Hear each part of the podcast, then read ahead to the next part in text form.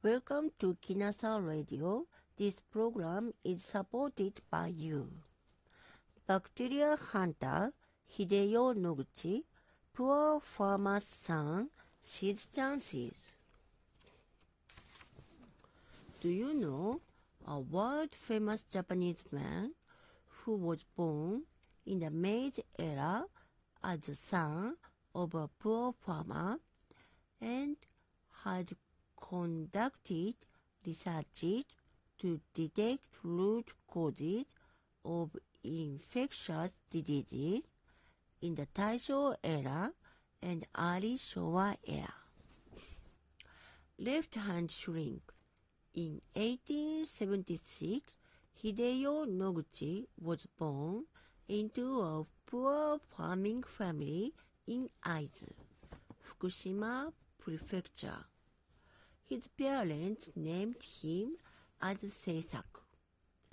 An accident happened in 1878 when he was one year old. His father was working away home delivering mails from Inawashiro to Wakamatsu and other area. His mother was visiting the neighbor river to rice when Seisaku screamed at home. Seisaku fell into hearth in the room, terribly burning his left hand. Left fingers normal opened. Seisaku studied hard because he could not help with the farm work. His grades were always the best. After his graduation examination at the elementary school, Mr. Kobayashi asked Seisaku and his mother to visit his house. Mr. Kobayashi was a teacher at a high elementary school, today's junior high school, and worried about Seisaku's future. Seisaku's mother told Mr. Kobayashi that they were too poor to support his higher education. Mr. Kobayashi suggested them sponsoring his tuition because Seisaku was a smart boy and deserved higher education. This was his first chance. Longing to be a doctor. One day, Seisaku read an essay in the classroom. His left hand did not open, making him painful and worried about the future. His classmates and Mr. Kobayashi donated him money for surgery. This was his second chance. After the surgery, Seisaku's left hand opened. He was very impressed. Doctor is great.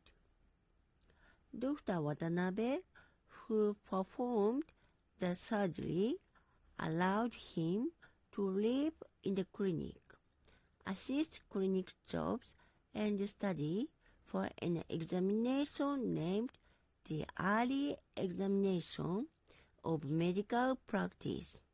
This was his third chance.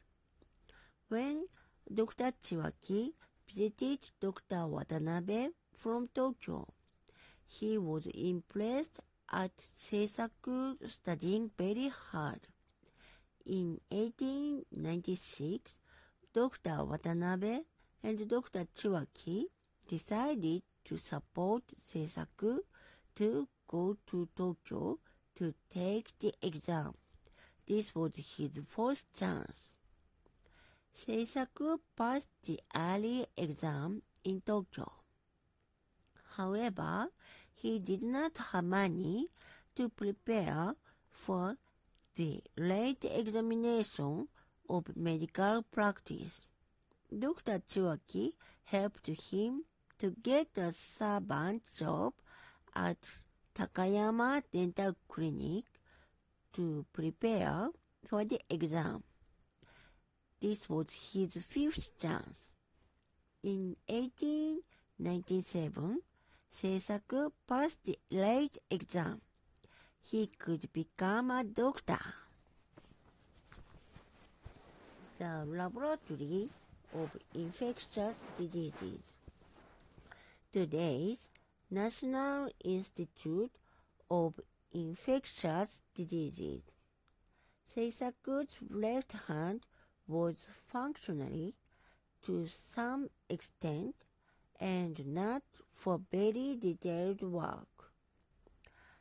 Seisaku thought it impossible to do surgeries.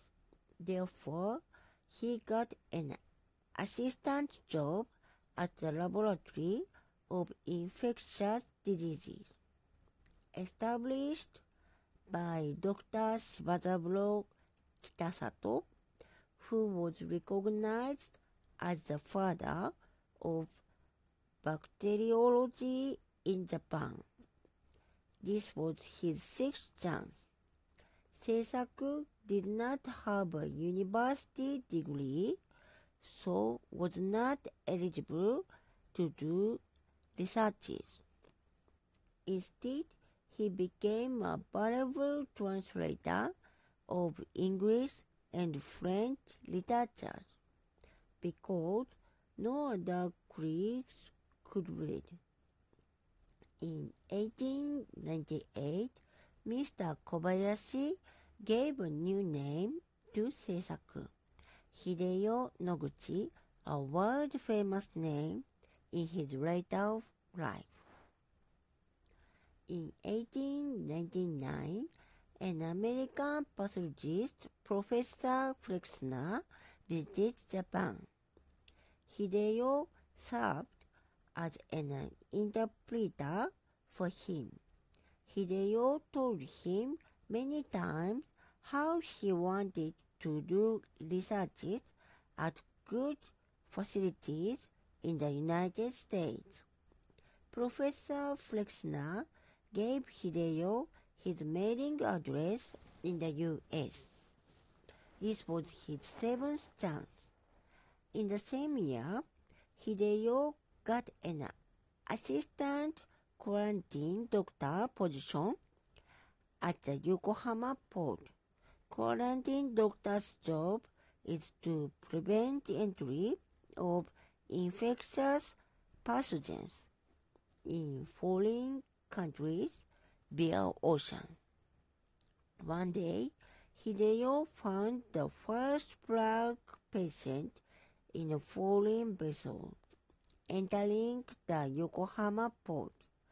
Plague was called as Black Death disease, which killed most of infected people. Hideyo's achievement was widely recognized. This was his eighth chance.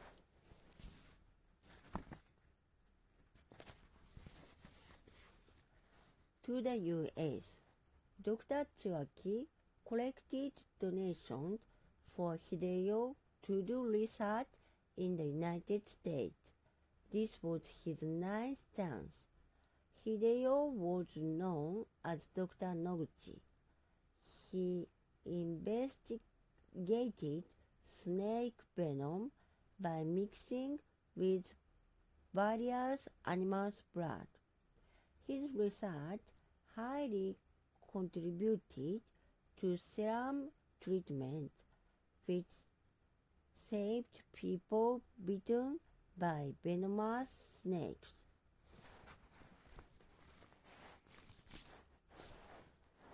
If you are listening at night, may you sleep well. Good night.